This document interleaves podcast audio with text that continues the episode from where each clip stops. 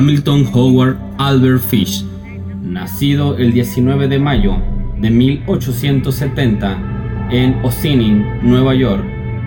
Fue un asesino en serie y caníbal es también conocido como el hombre gris, el hombre lobo de Wisteria y el vampiro de Brooklyn. Afirmaba haber abusado sexualmente y asesinado a más de 100 niños y fue sospechoso de al menos 100 asesinatos.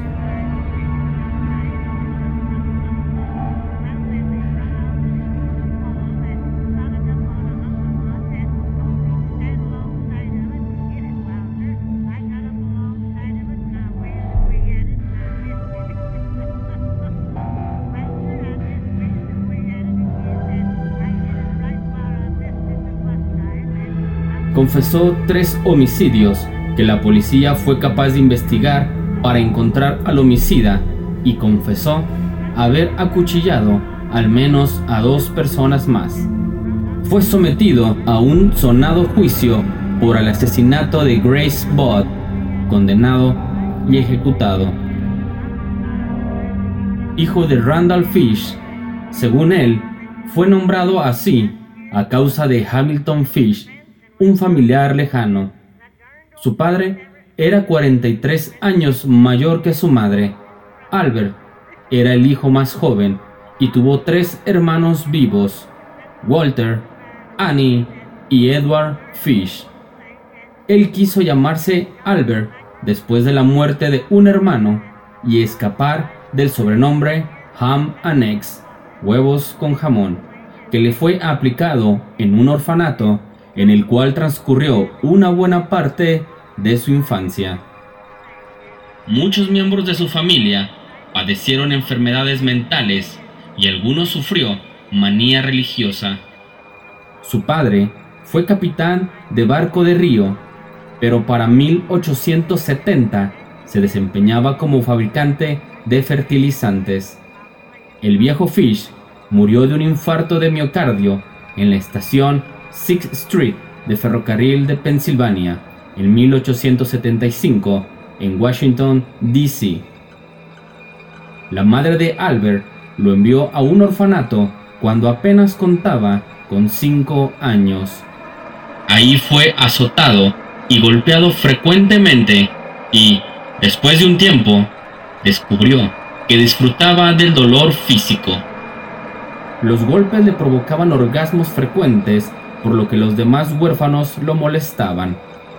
Para 1879, su madre consiguió un empleo en el gobierno y fue capaz de cuidarle.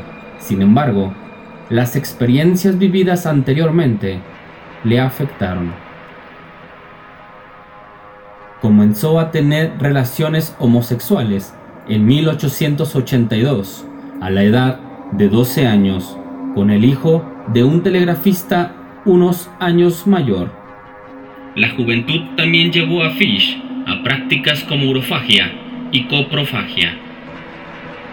Fish comenzó a visitar baños públicos donde se excitaba con los olores y sonidos y piscinas públicas donde podía ver jóvenes desnudos y gastaba una buena parte del fin de semana en esas visitas. Hacia 1890, Fish llegó a la ciudad de Nueva York.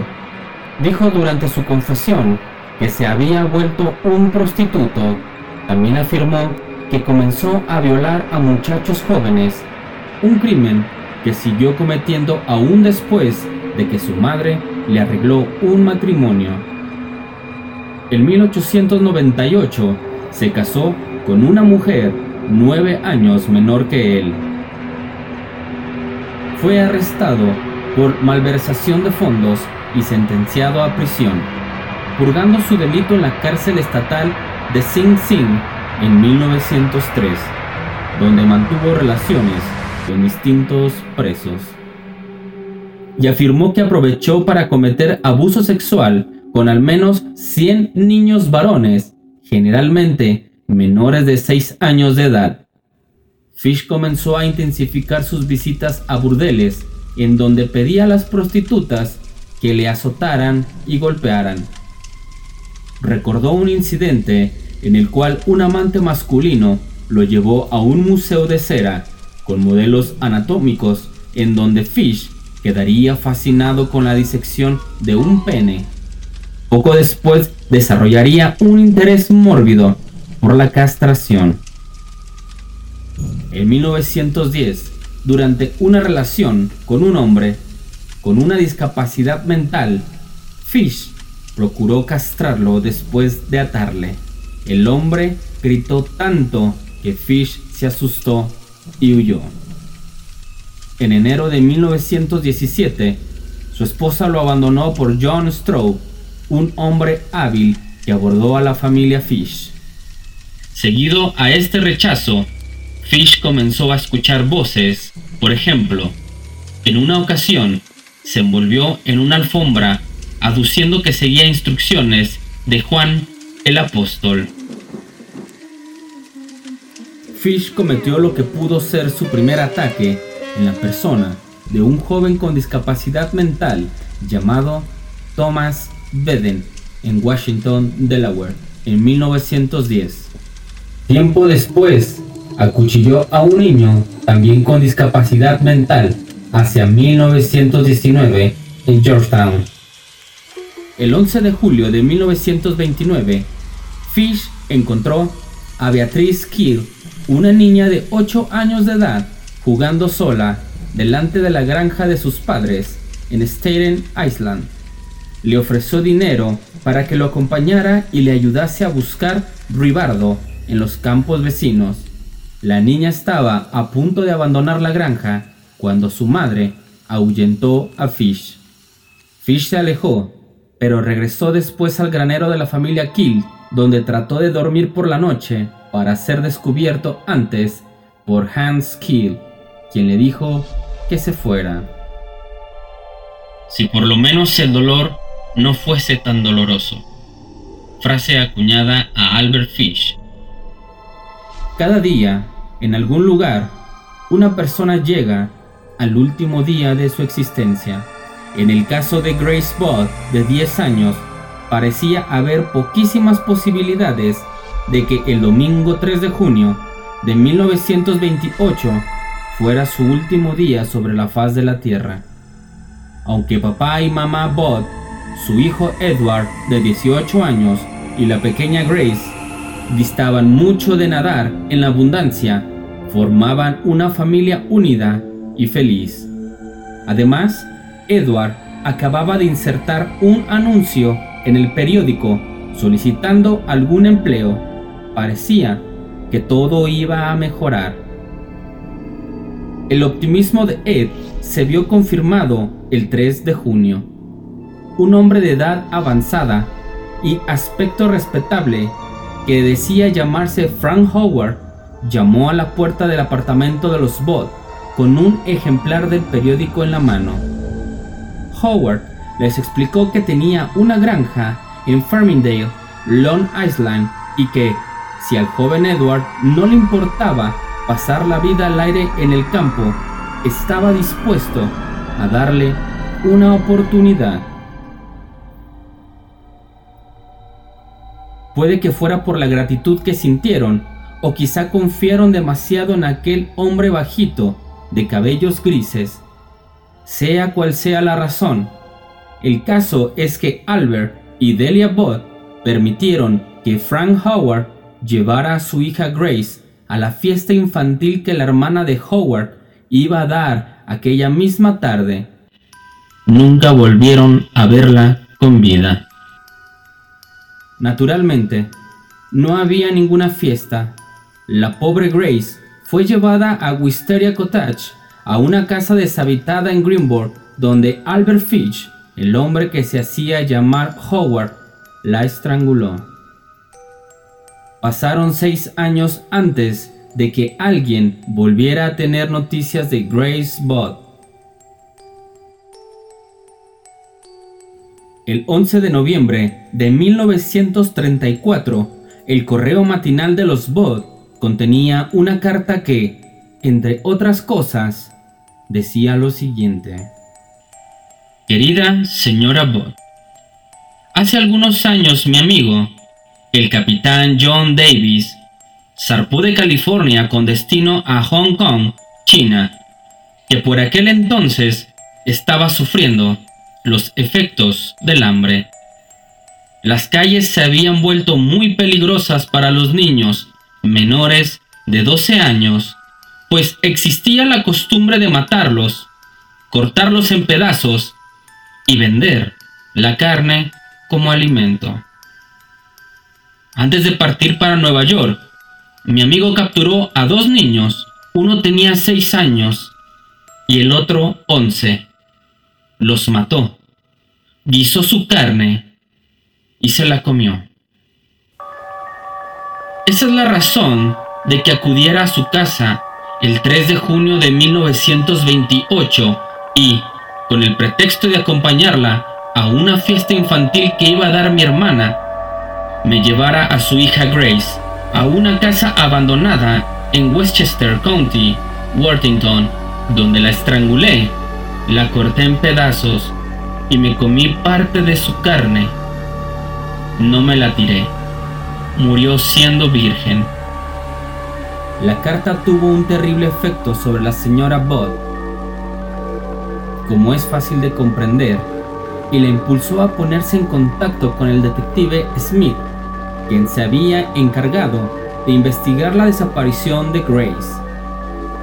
Una dirección semiborrada en el dorso del sobre permitió que Smith siguiera la pista de Albert Fitch, de 66 años, hasta una mísera pensión en la calle 52 de Nueva York, donde fue arrestado el 13 de diciembre, el cual tuviera en su poder una colección de recortes de periódico donde se narraban los crímenes de Fritz Harman, el ogro de Hanover, acabaría demostrando ser más significativo de lo que parecía a primera vista. Una vez detenido, Fish firmó seis confesiones referentes al asesinato de Grace Budd.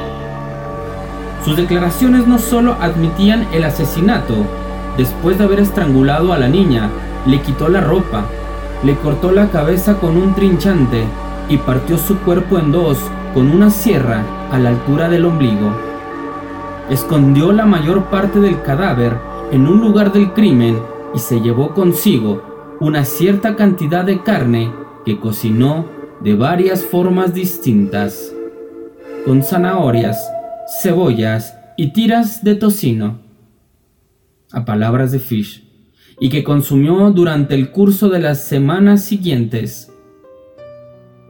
En el intervalo de tiempo que transcurrió desde su arresto hasta que fue juzgado en el tribunal de White Plains el 12 de marzo de 1935, Albert Fish fue sometido a largos y concienzudos exámenes por el doctor Frederick Wareham, uno de los psiquiatras más eminentes de Norteamérica. El doctor Wareham resumió la personalidad de Fish diciendo que era uno de los casos de perversión sexual más desarrollados existentes en toda la literatura de la psicología anormal. Fish le confesó que se sentía obligado a torturar y matar niños y que solía actuar siguiendo órdenes directas de Dios, cuya voz oía frecuentemente. En cuanto al asesinato de Grace Budd y la posterior canibalización de su carne, Fish afirmó que este tipo de actos le provocaban un estado de éxtasis sexual muy prolongado. Años después, Woodham recordó la estremecedora despreocupación con que Fish describió este proceso. Y cito, era como oír a un ama de casa explicando las recetas de sus platos favoritos. Tenías que recordarte continuamente que estaba hablando de una niña. Acabé convencido de que, fuera cual fuese la definición legal y médica de la cordura, Fish se encontraba más allá de sus límites. En el juicio de Fish, el doctor Wareham afirmó que no existe ninguna perversión conocida que no practicara y con frecuencia.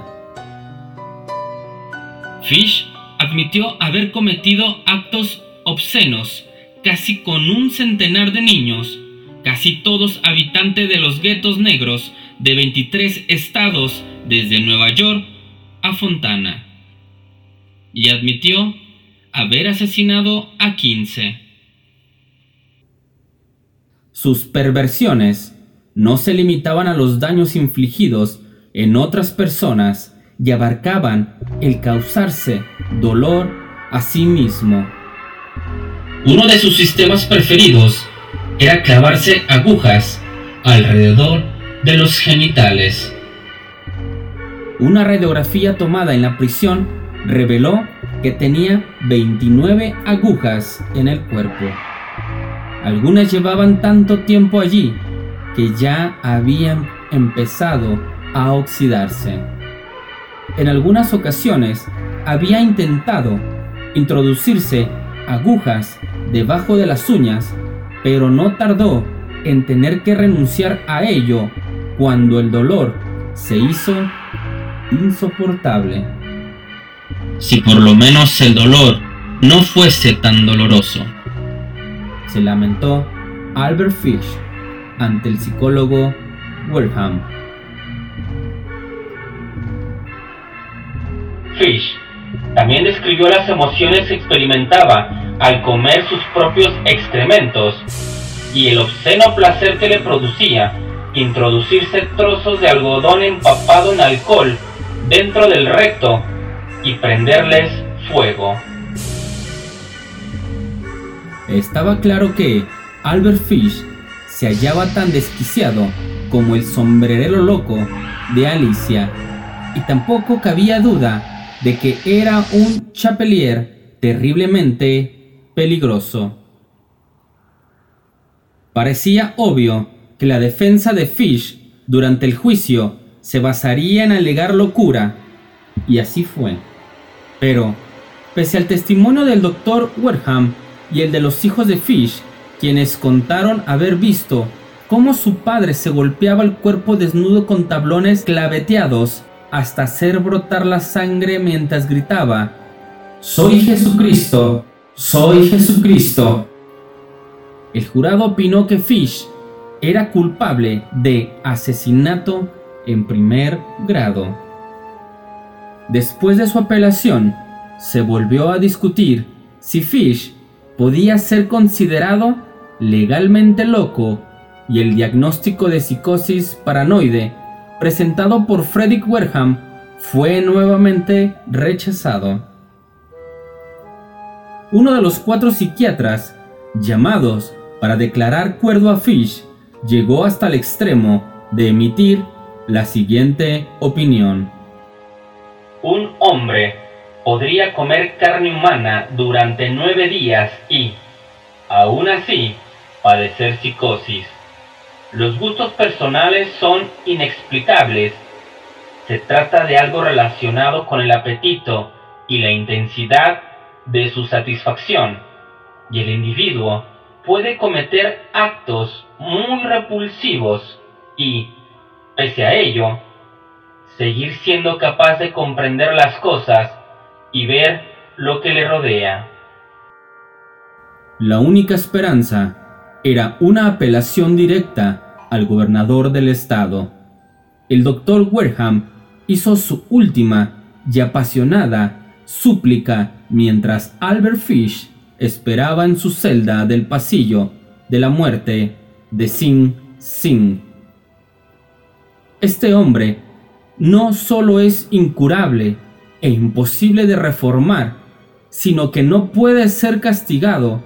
Su mente trastornada anhela conocer la silla eléctrica porque la considera como la experiencia definitiva del dolor supremo.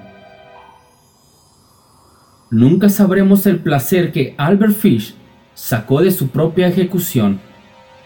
Lo que sí sabemos es que la gélida mañana del martes 16 de enero de 1936, la perspectiva de ser ejecutado parecía alegrarle bastante. Incluso ayudó a ajustar las correas con que le ataron a la silla eléctrica. Posteriormente, un miembro del jurado reveló que la mayoría de ellos habían aceptado el hecho de que el prisionero estaba legalmente loco, pero el catálogo de sus crímenes contra la infancia les impresionó de tal forma que acabaron llegando al convencimiento de que Fish merecía ser ejecutado. El doctor Wareham siguió estudiando el telón de fondo de la inestabilidad mental de Albert Fish y en 1949 publicó sus descubrimientos en el libro titulado El espectáculo de la violencia. Esto fue Sopor Enigma Podcast. Hasta la próxima.